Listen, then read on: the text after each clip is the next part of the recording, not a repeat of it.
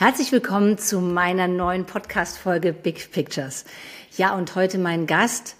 Ja, ich würde mal sagen, der führende Rhetoriktrainer in Deutschland aktuell, hat neun Bücher geschrieben, ist selber professioneller Speaker und ganz wichtig, ist derjenige, der gerade immer gefragt wird, wenn so bekannte Persönlichkeiten einzuschätzen sind, ob sie echt authentisch sind, so wie zum Beispiel aktuell Putin. Ja, von wem rede ich? Ich rede von Michael Ehlers. Herzlich willkommen, Michael. Schön, dass du da bist. Freue mich sehr, bei dir zu sein, Angela. Dankeschön. Michael, woher kennen wir beide uns eigentlich? Ja, ursprünglich, ja, warst du eigentlich mit einer meiner Coaches bei meiner Speaker-Ausbildung? Und dann hatte ich das unfassbare Vergnügen, in diesem Sommer mit dir ein bisschen in Norwegen paddeln zu gehen mit zwei anderen, sag ich mal, bekannten Trainern.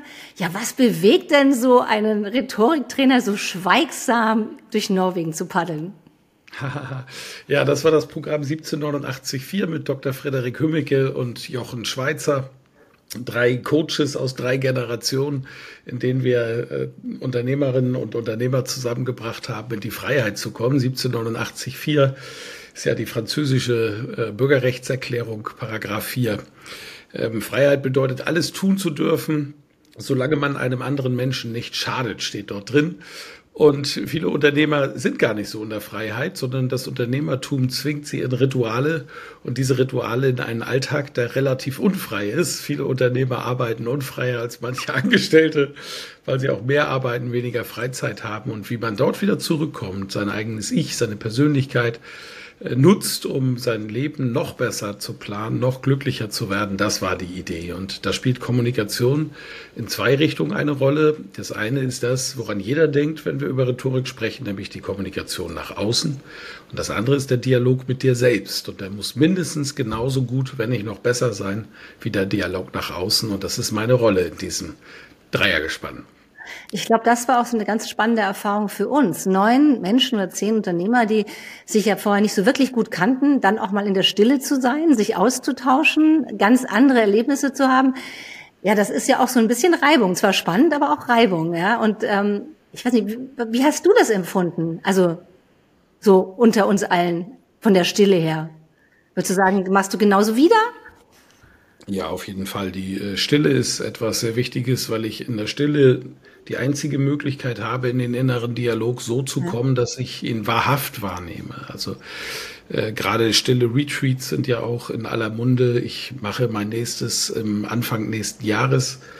Äh, das fällt mir wahnsinnig schwer. Ich habe begonnen damit bei einem, bei einer Yoga-Trainerin auf Mallorca vor, es müsste jetzt drei oder vier Jahre her sein äh, mein erstes Erlebnis damit gemacht. Und das ist schon beeindruckend, wenn man in die Ruhe geht, was einem der innere Dialog liefert. Ähm, gegen so ein Retreat im Kloster ist natürlich ein, ein paar Stunden Paddeln auf dem See eher etwas Genussreiches, wie ich finde. Ich habe es einfach genossen, diese unfassbare Natur Norwegens wahrzunehmen. Und natürlich hat sich auch meine innere Stimme in diesem kurzen Raum gemeldet. Und zu sehen, welche Prozesse das bei den Teilnehmenden auslöst, ist eh grandios. Also das kann ich auch nur jedem empfehlen. Also diese Ruhe Norwegens ist unfassbar. Ich finde überhaupt Norwegen ist ein unfassbar schönes Land. Ich war noch nie da, es ist wahnsinnig schön. Und vielleicht mal für die Zuhörer oder Zuseher jetzt, wir haben da so ein bisschen Jochen Schweizer zum Wahnsinn getrieben, also auf dem Paddelsee, die kurze Geschichte. Ja, da muss ich vorstellen, neun Unternehmer, die alle sehr wortgewandt sind und gerne reden, sollen nun schweigen. Es hat weniger, am Anfang weniger gut funktioniert. Und ähm, Jochen Schweizer dann immer, ja, jetzt könnt ihr endlich mal ruhig sein. Also es war eine echte mhm. Herausforderung für uns. Wir hatten lauter Blödsinn im Kopf, nur nicht wirklich das Schweigen. Aber also wie ich finde, eine Erfahrung, ähm, die ich jedem gerne mal empfehlen würde. Einfach mal ruhig auf dem See zu paddeln. Ja, wir haben Jochen da auch mal in einer sehr strengen Rolle wahrgenommen. Ja, ne? ja er war der strenge Lehrer, der uns gemaßregelt hat, doch endlich mal ruhig zu sein. Genau. Das Thema Rhetorik aber grundsätzlich ist ja echt spannend. Wenn ich mit Leuten rede und wir reden über Rhetorik, höre ich ganz oft, mal ehrlich, was ist denn das eigentlich? Also wenn ich jetzt in meinem Kontext, was mein Thema Big Picture betrifft, klar, ähm, Menschen, die ihr Big Picture leben wollen. Auf der einen Seite sind es Visionen, auf der anderen Seite ist es aber ganz stark das, was ich nach außen zeige auch. Bin ich authentisch, mhm. bin ich ehrlich, kann ich reden, wie rede ich, habe ich eine Haltung dazu. Trotzdem ist Rhetorik für viele, also ich höre dann oft auch, ja, Rhetorik, naja, das ist das Mittel, damit ich andere überzeugen kann. Aber vielleicht mal du ganz kurz, was ist für dich Rhetorik? Ja, Rhetorik ist relativ klar definiert, ist die Kunst der Rede. Wenn also aus dem Sprechen eine Redekunst wird, und ich habe da immer einen schönen Vergleich zu, ich habe sie auch zufällig dabei. Es ist wie bei einem Musikinstrument. Du kannst ja in der, wie eine Gitarre, du kannst ja in der Theorie Gitarre lernen und ganz, ganz viele Bücher dazu lesen. Aber wenn du das erste Mal die Gitarre, nachdem du schon ganz viel Theorie hast, in die Hand nimmst, dann klingt das wahrscheinlich so. Äh, also da kommt jetzt kein klarer Ton unbedingt raus, ähm, sondern du, du musst schon spüren, was diese Gitarre kann. Und am Anfang klingt aber jeder Gitarrist gleich, nämlich ungefähr so.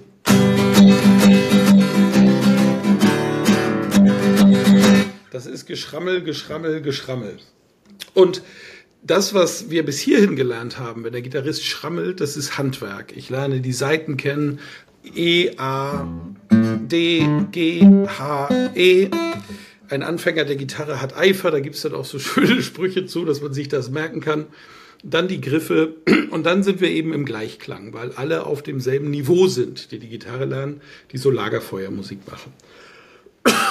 So, und dann die, die dranbleiben, die fangen an, spezielle Töne aus ihrer Gitarre rauszuholen, vielleicht auch ihre Gitarre zu finden, die Verstärkeranlage zu finden oder eine Spielart zu finden. Das ist ein Riesenunterschied, ob ich mit einem Plektron spiele oder mit den Fingern zupfe, ob ich volle Akkorde spiele oder Jazzakkorde spiele oder Akkorde sogar nur anspiele, ob ich Fingertipping betreibe. Und jeder findet dann so im Laufe, der, indem er sich dieser Kunst immer mehr nähert, der Musikkunst, Gitarre zu spielen, sein, seinen eigenen Sound. Und wenn man dann richtig geübt hat, dann kommt irgendwann eben ein eigener Sound raus, wie.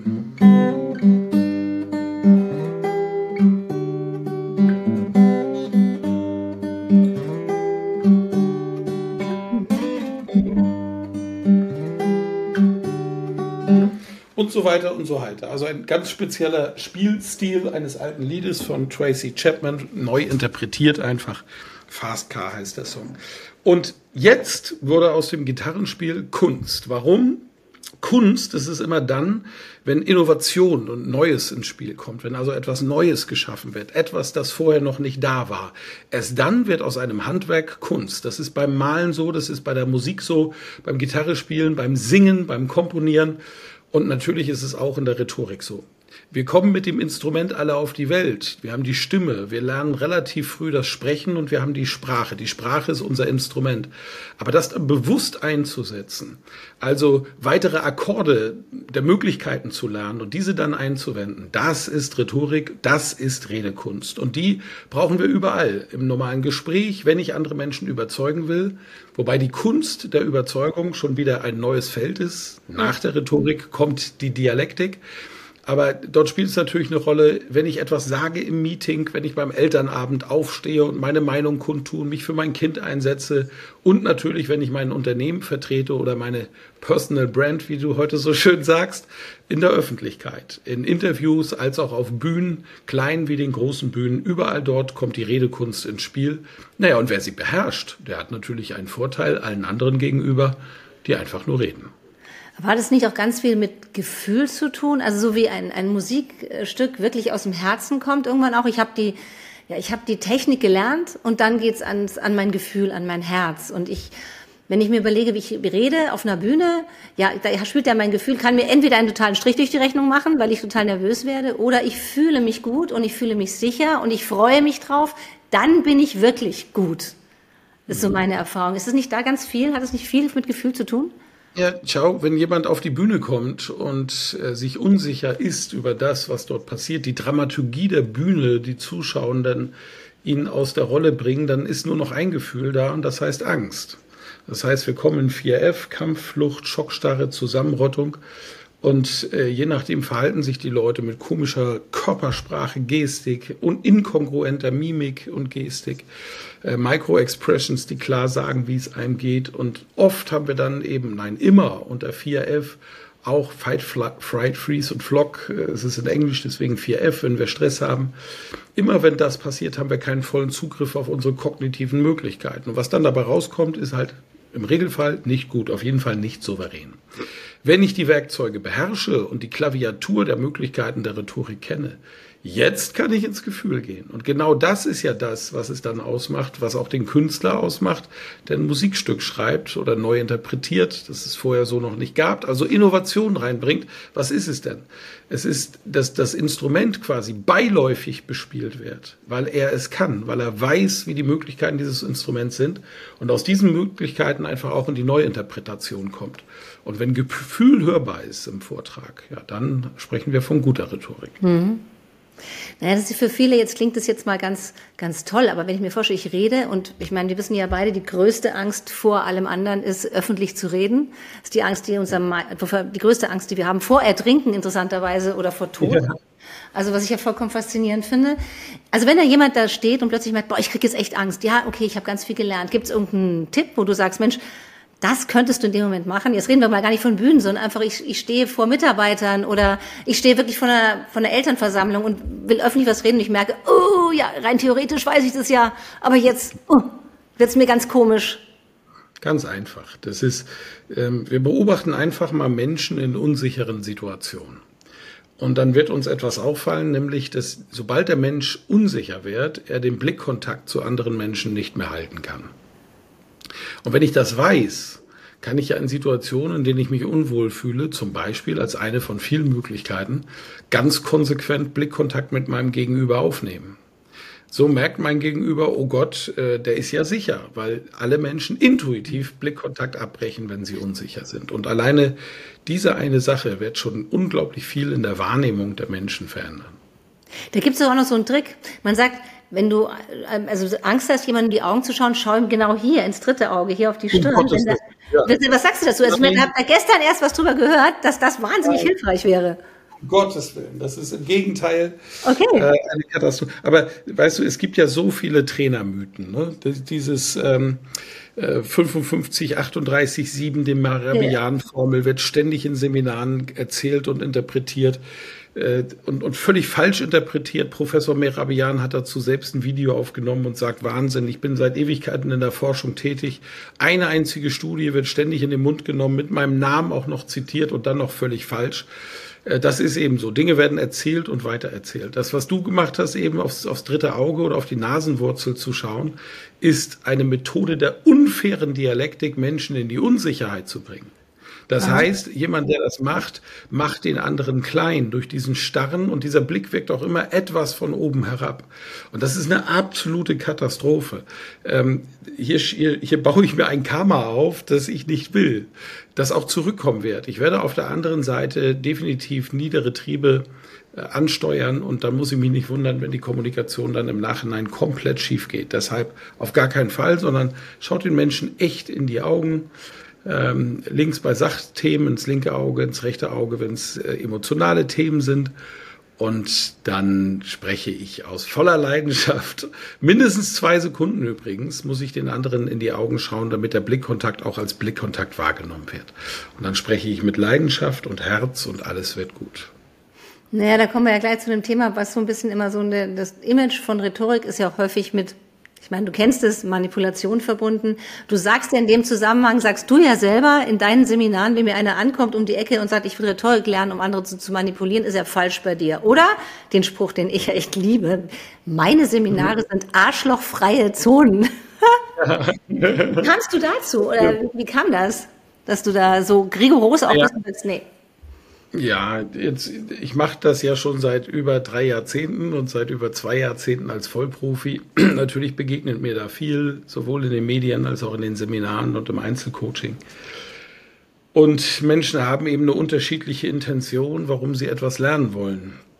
Also Gitarre lernen zum Beispiel wollte ich damals, um Mädchen rumzukriegen als 15-Jähriger. Dann habe ich die Liebe zur, zur, zur Musik entdeckt. Ist das nicht schön? So, also es kann ja auch mal so rumgehen, aber wenn jemand zu mir kommen will, dafür gibt es dann einfach zu viele Rhetoriktrainer und Rhetoriktrainerinnen und äh, sagt, ich möchte jetzt in der Verhandlung noch das allerletzte aus meinem Gegenüber rausholen. Eigentlich bin ich schon recht gut und mache die schon platt, aber ich glaube, da geht noch mehr.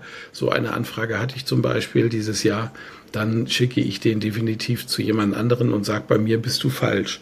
Ähm, mein Ansatz ist einfach ein anderer. Da wird auch mein übernächstes Buch von halten, handeln. Es geht darum, dass ich einfach gelernt habe in diesen drei Jahrzehnten als Rhetoriktrainer, wenn die Haltung des Menschen stimmt, Herz und Kopf im Gleichklang sind, kommt aus dem Mund nur Gold raus. Und dann helfe ich doch lieber über die rhetorischen Werkzeuge, so wie der junge Gitarrist Michael Gitarre gelernt hat, um Mädchen raus äh, anzulocken, sozusagen an der Ostsee. Dann, dann gehe ich doch lieber über die rhetorischen Werkzeuge dahin, dass ich helfe, über den eigenen Ausdruck und die Reflexion des eigenen Ausdrucks in die Selbstreflexion zu zwingen, auf eine spielerische Art und Weise, sich selber besser kennenzulernen und Herz und Kopf miteinander zu verbinden. Und wenn mir das gelingt, und das gelingt mir oft bis immer, dass das passiert, ja, dann habe ich eine gute Rhetorikerin und einen guten Rhetoriker aus meinem Seminar herausgelassen, die sehr, sehr glücklich sind mit dem, neuen Kompetenzen, wenn sie damit ins Berufsleben gehen. Warum? Weil sie extrem kongruent wirken, weil sie dadurch Glaubwürdigkeit herstellen, weil sie dadurch leichter Menschen überzeugen, weil sie mehr in ihrer eigenen Mitte ruhen, tatsächlich mehr Glück verspüren, als das andere Menschen verspüren und dadurch dann spielerisch erfolgreicher werden. Das kann Rhetorik, wenn der Ansatz und die Haltung stimmt. Ist Rhetorik nicht auch manchmal, weil du sagst, Haltung und Sicherheit auch mal zuzugeben, ich bin jetzt unsicher, in so einer Situation ja. einfach zu sagen, hey, wo ehrlich, ich habe gerade echt Muffen für euch zu reden. Ist das nicht das auch Rhetorik? Ja. ja, das ist ein alter Spruch der Bad Harzburger Schule. Das Zeigen von Schwäche ist immer auch ein Zeichen von Stärke. Also die, die so tun, als wenn sie alles im Griff haben, ständig und überall in jeder Situation, das sind eben meistens äh, Machos und Spinner, gibt es übrigens auch unter Frauen, die, die so tun, als ob. Ne? Und ja, Frauen, die mit einer hohen männlichen Energie gibt es ja genauso, wie es Männer mit einer hohen weiblichen Energie gibt. Und ähm, das, das, das geht natürlich schief. Also das sind so diese Leute, die extrinsische Motivation auslösen und mal so einen Kick geben ganz kurz, aber dann dauerhaft halt nicht in der, in der Tür bleiben. Ne? Und äh, da ist es mir doch wichtiger, dass die Leute mit Substanz wirken statt mit Floskeln. Du hast eben gerade gesagt, dein übernächstes Buch handelt davon. Also die Frage ist ja klar, frage ich natürlich, was ist denn dein nächstes Buch? Ja, ich habe, ähm, ich bin auf ein sehr spannendes Thema gestoßen durch meinen langjährigen Mentor Stefan Friedrich. Ähm, mit hoher Abneigung auf dieses Thema gestoßen, will ich gleich vorweg sagen, nämlich der Einsatz von psychedelischen Substanzen im Coaching und Therapie. Mhm. Ähm, weil es von jemandem kommt, dem ich Urvertrauen entgegenbringe, habe ich mich dann zwei Jahre theoretisch damit auseinandergesetzt, ein Jahr praktisch. Und bei der theoretisch, also seit diesem Jahr praktisch auch. Und in der theoretischen Auseinandersetzung mit dem Thema Einsatz von psychedelischen Substanzen im Coaching bin ich auf eine Studie eines Schweizer Professors geraten von der ähm, Universitätsklinik in Bern, und der hat herausgefunden, dass Sprachstörungen auch, wie beispielsweise Stottern oder das fast zwanghafte Verwenden von sogenannten Almlauten wie äh, äh, ähm, geheilt wurden durch, durch solche Sitzungen. Und das ist neurowissenschaftlich recht einfach zu erklären. Ähm, ganz wichtig nochmal, sowas hat auf einer Party und im Privatleben, im Selbstversuch nicht zu suchen, aber mhm unter Anleitung, wenn Set und Setting stimmen, ist das etwas wirklich Hervorragendes. Und ähm, seit Mai bin ich dort in Selbstversuchen als auch bereits als, man nennt sich, das nennt sich Tripsitter unterwegs. Also ich begleite unter professioneller Anleitung Menschen auf diesen Erfahrungsreisen. Und was ich dort erlebe, äh, Woche für Woche, das, ja, das ist so unfassbar. Ähm, schau mal, ich bin Coach mit 30 Jahren Erfahrung auch als Coach und sehe, wie jetzt teilweise in einer einzigen Sitzung Menschen ganz große Blockaden und Traumata lösen, ähm, wo nur andere Formen einfach Wochen, Monate gebraucht haben oder auch gar nichts bringen. Also eine einzige Sitzung. Das ist das, was das kann. Lass mich kurz erklären, warum das so ist. Ja. Wenn du eine äh, psychedelische Substanz wie LSD ins Gehirn schießt, dann sind das ja Glückshormone, die dort freigesetzt werden und aktivierende Hormone, die deine Gehirnzellen auf, auf, auf Sendung bringen. Und wenn wir im normalen Wachverstand mit dem vorderen präfrontalen Kortex arbeiten, das sind vielleicht zehn Prozent unseres Gesamthirnes, aber ständig von hinten nur unbewusst gesteuert werden. Hinten ist eben alles abgelegt, was eben nicht bewusst passiert. Raucher kennen das, der morgendliche Griff zur Zigarette passiert ja nicht bewusst. Das Schalten im Auto passiert ja nicht bewusst. Da, da ist das abgelegt und eben auch gewisse Aggressionen, die wir in manchen Situationen ausüben oder schlechte Gedanken, negative Gedanken, die kommen aus diesen Bereichen. Wenn wir im wachen Zustand dorthin denken, uns in so einem Bereich, passiert etwas, nämlich die negativen Emotionen kommen, die können uns überwältigen und dann laufen wir weg und dieser Prozess nennt sich in der Psychologie Verdrängung und der muss sein, damit wir überhaupt fähig sind, mit unserem präfrontalen Kortex im Alltag unsere Welt zu gestalten. Wenn wir in die Sonne gucken, ist das ähnlich. Wenn wir mit dem bloßen Auge die Sonne anschauen, wird das Auge verbrennen, weil die Sonnenstrahlen äh, einfach so drastisch sind, dass sie das kaputt machen. Jetzt gibt es, wenn wir die Sonne anschauen wollen, ein Gerät, das nennt sich Helioskop. Das filtert alles Schlechte heraus und wir können dann tatsächlich in die Sonne schauen, ohne dass das Auge verletzt wird. Und dieser Effekt, den beispielsweise LSD im Gehirn macht in einer therapeutischen oder Coaching begleiteten Sitzung, ist, dass ich durch die ganzen Glückshormone auf mein Trauma schaue und eben nicht in Angst, in Verdrängung gehe, sondern in, in Liebe und Zuneigung darauf schaue. Und jetzt passiert etwas im Gehirn. Es gibt eine neuronale Neuvernetzung. Das heißt, es bilden sich tatsächlich neue Gehirnstränge, die auch dauerhaft im Hintergrund laufen, wenn ich nachher wieder wach bin. Mhm. Und so habe ich das bei vielen Menschen erlebt, die ein eine depressionsauslösendes Trauma haben wach werden und dieses Trauma ist auf einmal weg, weil die neuen positiven Stränge zu diesem Trauma dafür gesorgt haben, dass es verarbeitet wurde. Das nennt sich Helioskopeffekt. Ähm, die Auswirkung auf die Rhetorik, auf das Sprachzentrum, aber auch die generelle Auswirkung auf das menschliche Sein fasziniert mich dermaßen, dass ich gar nicht anders kann, als darüber gerade ein Buch zu schreiben. Ne, da bin ich ja mal gespannt. Aber nochmal ganz wichtig, das ist natürlich immer in einem professionellen Kontext, was du ja auch schon gesagt hast. Nicht im Selbstversuch, ich setze mich jetzt zu Hause hin und nehme es und dann sage ich, oh wunderbar, mein Trauma ist geheilt, sondern das funktioniert nur in professioneller Begleitung. Ja. Hm? Absolut, ja, das ist absolut wichtig. Und, und äh, äh, da muss man immer so ein bisschen schauen. Es gibt in dieser Esoterik- und spirituellen Szene gibt's ja auch so, das hat man sicherlich schon mal von gehört, diese Ayahuasca-Retreats. Das ist ja, ja auch eine psychedelische Substanz in diesem Pilz. Hier ist eben das Problem im Gegensatz zu einem Labor-LSD oder MDMA, dass da noch der ganze Pilz dran ist mit all seinen Fähigkeiten. Das macht mehr, kann zum Beispiel die Verdauung sehr anregen, bis hin zur unkontrollierten Anregung der Verdauung. Das will man ja nicht. Ähm, trotzdem wird es seit Jahren gemacht in dieser Szene, weil die, auch dort die Erfolge spürbar sind. Ähm, auch hier gibt es gute Anbieter, schlechte Anbieter. Also ich empfehle natürlich sehr, sehr auf Leute zu gehen, die da wirklich auch klinisches Personal im Hintergrund haben und dann ich, unterstützen dadurch. Ich glaube, das ist mhm. auch wichtig für die Leute, die zuhören, zu wissen, weil viele, denen ist gar nicht bekannt, dass äh, gerade ähm, auch LSD bereits schon sehr lange in der Psychotherapie und in der Psychiatrie benutzt wird. Das ist ja nicht etwas, was jetzt plötzlich wie so ein Gespenst auftaucht, nur es, jetzt kriegt es eine andere Bedeutung oder eine andere Wahrnehmbarkeit, aber es gibt es ja schon sehr lange und auch die Erfolge, also dass das Erfolge hat, ist bekannt. Also es ist jetzt nicht. Einige, nicht, ja einige Jahrzehnte. Die Studien wurden damals in der Hippie-Zeit, als die Hippies da in ah, Woodstock waren und sich LSD und MDMA reingepfiffen haben, völlig in der Liebe waren. Die Amerikaner wollten zu der Zeit gerne Soldaten rekrutieren. Und weißt du, wenn jemand da in, so voller Glückshormone ist, weil er sich so eine, in diesem Fall ja Partydroge reinpfeffert, ähm, und dann kommt einer und sagt, äh, willst du nicht Soldat werden und auf Vietnamesen schießen? Dann sagt er überraschenderweise nein. Und es gibt nicht wenige, die behaupten, dass das der Grund wäre, LSD vom Markt genommen zu haben. Ähm, MDMA ist eine richtige Droge, weil sie hat Suchtrezeptoren. Also wenn man diese Droge, wenn man diese Substanz nimmt, am nächsten Tag ist das schwierig, eigene Glückshormone zu produzieren. Mhm. Man in so ein Loch rein, daraus können Süchte entstehen. Bei LSD gibt es alles das nicht. Es hat weder eine Suchtreze weder Suchtrezeptoren noch hat LSD irgendeine Toxizität. Das heißt, wir haben einen Wissenschaftler, der hat die 500-fache Menge genommen, versehentlich. Und eigentlich, also wenn du die 14-fache Menge von Wasser trinkst wie normal, bist du übrigens tot. Wasser ist toxisch.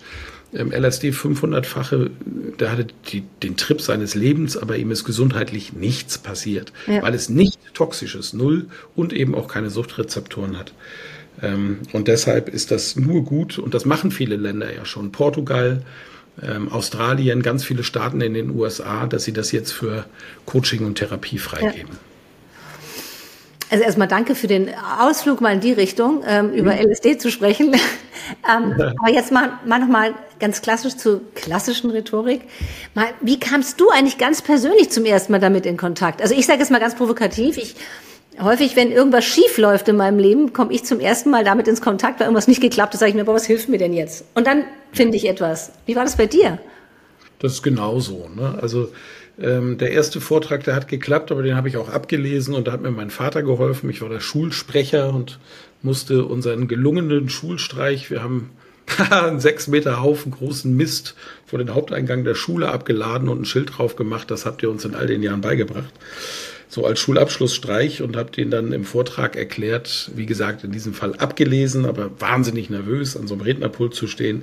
Habe den Lehrern und Schülern dann erklärt, naja, Mist ist ja Dünger. Ne?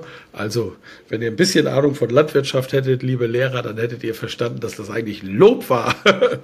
so, und äh, das hat gut funktioniert. Und meine erste Rede in der Politik als sehr, sehr engagierter sehr, sehr engagiertes Mitglied und Vorstand einer Jugendpolitikorganisation. Das habe ich komplett versaut, obwohl ich eigentlich ja doch immer recht extrovertiert war und gut reden konnte, weil mir keinerlei rhetorische Werkzeuge zur Verfügung standen. Und ein Bundestagsabgeordneter, der es sehr gut mit mir meinte, der sagte, geh doch mal auf ein Rhetorikseminar. Da war ich 18 Jahre alt, war das erste Mal, dass ich dieses Wort überhaupt gehört habe. Und dort fing dann alles an. Mhm. Ich, jetzt komme ich mal zur Rhetorik in unserer Zeit. Also wenn ich mir mal die Generation Z anschaue, also wenn ich mir Social mhm. Media und Co. und alle wollen besonders was ganz anderes sein, haben eine Sprache, die zum Teil, wo du sagst so, ich verstehe euch mal jetzt wirklich nicht. Ist es eine andere Rhetorik, die die an den Tag legen? Ist es eine neue Rhetorik oder wie würdest du das einordnen? Ja, Sprache entwickelt sich ständig. Also wir haben ja auch äh, französische Begriffe wie Portemonnaie in, unserem Sprachgebrauch. Wir sprechen in Deutschland, wenn wir einen Lichtprojektor anmachen, von einem Beamer. die Amis und die Engländer übrigens nicht. Unser Handy gibt's ja auch nicht im Englischen, sondern dort heißt es das Mobile. Ähm, aber so ist das eben, dass Sprache sich verändert. Die Jugend, die pubertierende Jugend, die jungen Zwanziger, die Twents, ähm, entwickeln abgrenzungssprachliche äh, Elemente, das ja auch jedes Jahr in diesem Jugendwort des Jahres äh, immer lustig, sehr, sehr lustig dargestellt wird, wie ich finde, und sehr, sehr gut. Ähm, das heißt, Sprache entwickelt sich ständig und jede Generation bringt auch ihren neuen eigenen Sprachcode mit. Wir haben damals ich bin jetzt Jahrgang 72, wir haben dann immer geil gesagt und das fanden unsere Eltern überhaupt gar nicht gut. Und wenn du heute geil sagst, interessiert das kein Mensch mehr, ist längst im Sprachgebrauch übergegangen und ist äh, umgangssprachlich für schön, toll, interessant und, und was nicht alles. Und nicht unbedingt ähm, sexuelle äh, Anziehung. Also, das ist völlig normal und deswegen sprechen die natürlich auch anders und das muss auch sein, weil sie über den eigenen Sprachcode auch die eigene Identität finden. Und es ist jedes Mal eine Erweiterung der Sprache, eine natürliche Erweiterung der Sprache. Und sowas ist eben im Vergleich zu künstlichen Erweiterungen des Sprachschatz, wie dem aufdoktrinierten Gendern, eine großartige Entwicklung. Was du ja noch machst, Mal ganz was anderes ist ja, du arbeitest ja mhm. viel mit einer VR-Brille zusammen in deinen Seminaren. Ja. Ähm, mhm. Erzähl mal was drüber. Was ist der Vorteil? Ja, ich habe sehr früh damit angefangen, weil ich äh, Gamer bin. Also für die Älteren, die zuhören, äh, der C64, die Brotdose, die, die sogenannte, auf den Knien als Jugendlicher schon und Basic programmiert. Fing es, ging es dann irgendwann los mit dem Gamen. Heute, also selten, aber ab und zu packe ich mich echt mal an die PlayStation 5 und zocke auch mal eine Stunde ein Spiel. Und äh, über diese Faszination für das Digitale, die bei mir einfach schon immer da war, war ich sehr fasziniert, sehr früh von der Virtual Reality Technik. Also, dass wir in einen 360-Grad-Raum gehen können, in dem Situationen dargestellt werden. Da habe ich als professioneller Rhetoriktrainer natürlich früh die Chance drin erkannt. Wie wäre es denn, wenn ich in einem meiner Präsenzseminare, wo ich ja nur elf Leute maximal reinlasse, ähm, zehn verkaufte Plätze und ein, ähm, ein Stipendium wie wäre es denn, wenn ich den, die Möglichkeit den Teilnehmenden geben könnte, einmal vor 500 Leuten Vortrag zu halten? Ja. Und so fing ich eben früh an zu forschen, ab, ist das erste Projekt gleich gelassen, weil es viel zu teuer wurde. Und die Technik entwickelt sich immer weiter. Es kommen neue Brillen auf den Markt. Facebook mit Oculus, die Chinesen mit der Pico, jetzt 2024 Anfang Apple mit der Vision Pro. Und je mehr Technik und Software in den Markt kommt, desto leichter wird es auch Dinge zu entwickeln. Und so habe ich mit drei Studenten der Fachhochschule Osnabrück, großartige junge Nerds, eine erste Anwendung entwickelt und war damit tatsächlich schon vor vier Jahren der erste Trainer weltweit, der Virtual Reality im Seminareinsatz hatte. Es ging um die Simulation eines großen Raumes, damals noch mit Avataren, dann habe ich angefangen mit einem Hamburger Verlag, dem Verlag Das Höfer, mit seinem Produkt Easy Speech zusammenzuarbeiten, die zu beraten. Wir haben einfach unsere Erfahrungsschätze zusammengelegt und das Produkt Easy Speech kam dabei raus. Und aus Easy Speech ist wiederum I-Rhetorik, also I-Rhetorik geschrieben, entstanden. Übrigens bei Rhetorik, weil 38 Prozent des Falschschreiben ist das H vorne gleich nach dem ersten R. So, und äh, ne, wer es im Internet jetzt sucht, I-Rhetorik, der, und dort kommst du auf ein Programm, in dem ich ein komplettes Seminar, also das, was ich jetzt auch hier gerade, ich bin gerade auf Mallorca mit meinen zehn Teilnehmenden bei Mallorca-Rhetorik durchführe, ähm, ein komplettes Seminar, das die in sechs Wochen im Keller, im Garten, am Strand, völlig egal, sie brauchen nur einen Internetzugang, äh, machen können, nämlich am Browser die Lerninhalte ziehen und die Übungssequenzen, nur die, die finden in Virtual Reality statt, mit verschiedenen Übungen. Und die Ergebnisse dieser Ausbildung sind grandios und ich bekomme endlich die Leute zu packen, die normalerweise nicht auf ein Seminar gehen, weil es ganz viele Menschen gibt, die sagen, blöde Rollenspiele, blöder Trainer, blöde Anreise und was nicht alles blöd ist, um sich weiterzuentwickeln. Und manche haben vollkommen recht, Angela, weil manche haben so miese Seminarerfahrungen gemacht, dass die sagen, ich habe da keinen Bock mehr drauf. Und wenn sie auf keiner guten Seminarerfahrung äh, jemals waren, dann wie sollen sie da auch vergleichen können? Ne? So, und die haben aber jetzt die Möglichkeit, einfach zu Hause zu üben oder im Büro mit iRhetorik. Und äh, dort haben wir eine, eine Software, die nicht nur simuliert, sondern auch noch die Redeleistung misst, weil Voice Metrics mitläuft, also eine Sprachanalyse. Wir können auch die Körpersprache im oberen Bereich bereits komplett scannen und, und feedbacken. Und für alles, was rhetorisch relevant ist, gibt diese Virtual Reality Brille am Ende ein KPI aus, das heißt also Kennzeichen, Kennzahlen, an denen ich mich dann orientieren kann und auch sehe, wo muss ich mich eventuell noch verbessern, wo darf ich noch üben. Und für also, diese also Bereiche also, gibt es dann neue Übungen. Also ganz konkret, ich rede und unbewusst sage ich ganz häufig äh, mm, äh. Das heißt, das spuckt mir dann das System am Schluss aus und sagt, ja. Hammer, du hast so und so viel Füllwörter oder so und so viel äh, so und so viel. Ja. ja. Also eine ideale Möglichkeit für Menschen, die unsicher sind, ja. Ähm, einfach mal zu proben, zu spielen damit und zu sagen, ich mache das einfach mal ein paar Mal, um festzustellen, ohne dass ich mich zum Affen mache vor realen zehn Leuten in Rollenspielen, sondern ich kann das für mich machen und dann sagt mir das System, das oder das war gut, das und das kannst du verbessern, oder? Ja, genau. Genau so läuft's. Also und, und sehr, sehr deutliche Analyse. Dort arbeiten wir mit Algorithmen und auch künstlicher Intelligenz. Und die können natürlich Sachen, die kann ein Rhetoriktrainer selbst gar nicht sehen. Das heißt, ich habe sie auch in meinen Präsenzseminaren im Einsatz, die Virtual Reality Brille, ähm, weil die, die Auswertung halt so unfassbar präzise ist, dass es einfach Trainer wie Teilnehmenden enorm Spaß macht. Und beim, bei iRhetorik ist dann, kommt dann dieser Gamification-Faktor ins Spiel. Ah ja, also ich ja. als, als Videozocker habe also darauf geachtet, bei der Entwicklung dieses Programms immer wieder Motivationspunkte zu setzen, dass, dass die, die Leute ziehen es einfach durch. Das ist vielleicht die einzige Online-Ausbildung, die wirklich fast von allen komplett durchgezogen wird, ähm, weil, weil es unfassbar viel Spaß macht. Also Rhetoriktraining als Videospiel, kann man wirklich sagen. Gute Idee. Jetzt mal noch zu, zu ähm, ja, zu Rhetorik. Wenn du mal sagst, aus deiner ganzen Erfahrung, was würdest du sagen, ist so der häufigste Fehler, der häufigste Bug, was Menschen machen in der Rhetorik? Ja, nicht genügend Vorbereitung. Das ist, das ist es. Also das geht schon. Ich stelle mich dahin, das wird schon. Ähm, da ist nicht selten auch eine gewissermaßen eine Selbstüberschätzung mit im Spiel.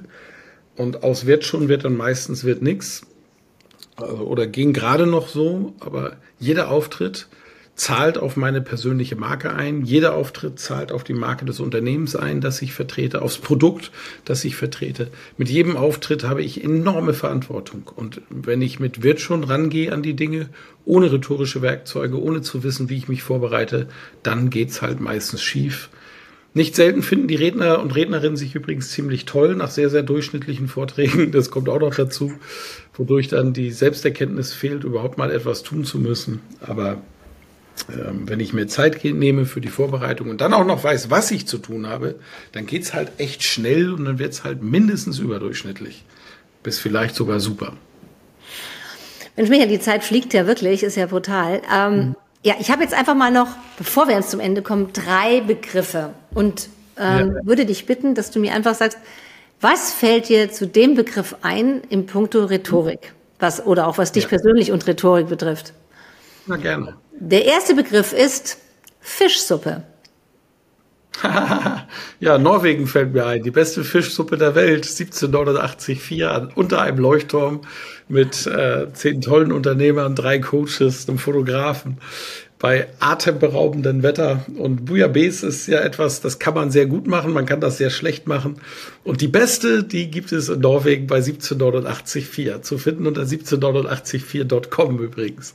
Ja, also das muss man mal erlebt haben, oder Angela? Absolut. Also ich muss ehrlich sagen, es ist auch also wir sind zurückgefahren, ich bin mit einem, einem anderen Unternehmer, wir sind zusammen zurückgefahren, wir saßen im Flieger, vielleicht noch und saßen da und haben gesagt, boah, jetzt geht's uns gerade gar nicht gut. Und wir, warum eigentlich nicht? Haben wir beide gesagt, boah, eigentlich wäre es jetzt schön, wenn es noch eine Woche weitergegangen wäre. Also ja. so vorbei. Und ähm, ja, und die Fischsuppe ist wirklich legendär, deshalb kam ich auch drauf. Ja. Es ist wirklich, und es schweißt zusammen. Also ich bin ja so ein Freund, der auch sagt, ähm, Lernen und die Offenheit, etwas ähm, mitzubekommen, geht auch durch den Magen.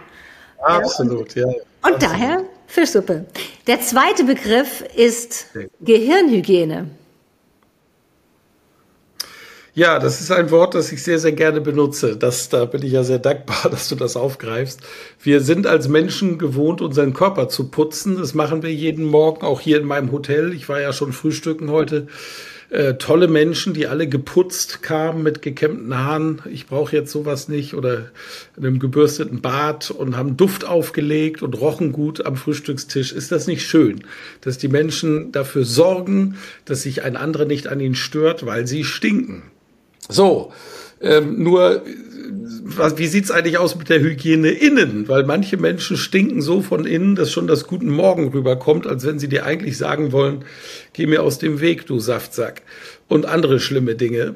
Äh, und da kümmern wir uns, glaube ich, noch nicht genügend drüber, drum. Und da ist es ganz gut, Gehirnhygiene zu betreiben äh, das fängt ja tatsächlich in der Selbstwahrnehmung an. Wer bin ich? Was kann ich? Was kann ich nicht? Eine Selbstzufriedenheit zu gehen, sich mit seinen eigenen Ängsten und auch Bedürfnissen zu beschäftigen, sie einordnen zu können.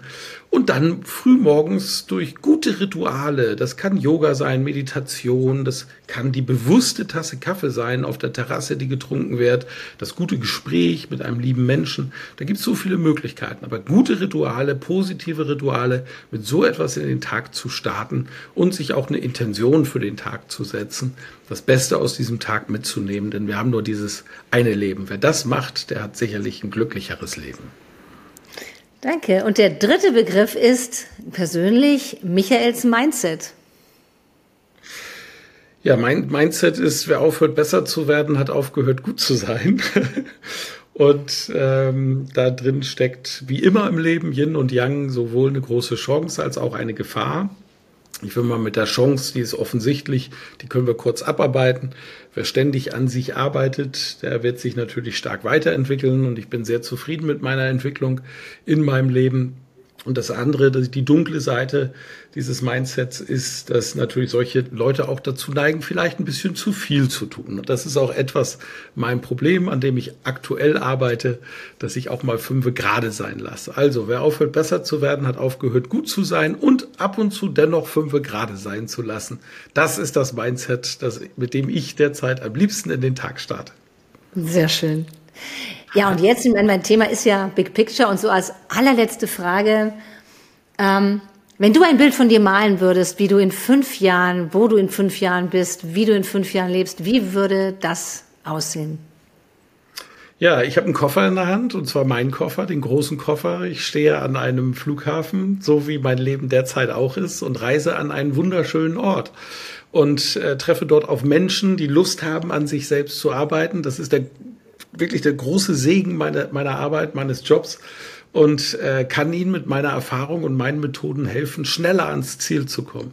Und die Seminarorte, an denen ich arbeite, heißen Mallorca, wo ich gerade bin. Dort findet Rhetorik 1 statt. Barcelona, das beste Haus der Stadt, die sogenannte Casa Fusta, Leading Hotels of the World, mit atemberaubendem Ausblick, Küche, unfassbar schöne Zimmer. Dort findet Rhetorik 2 statt.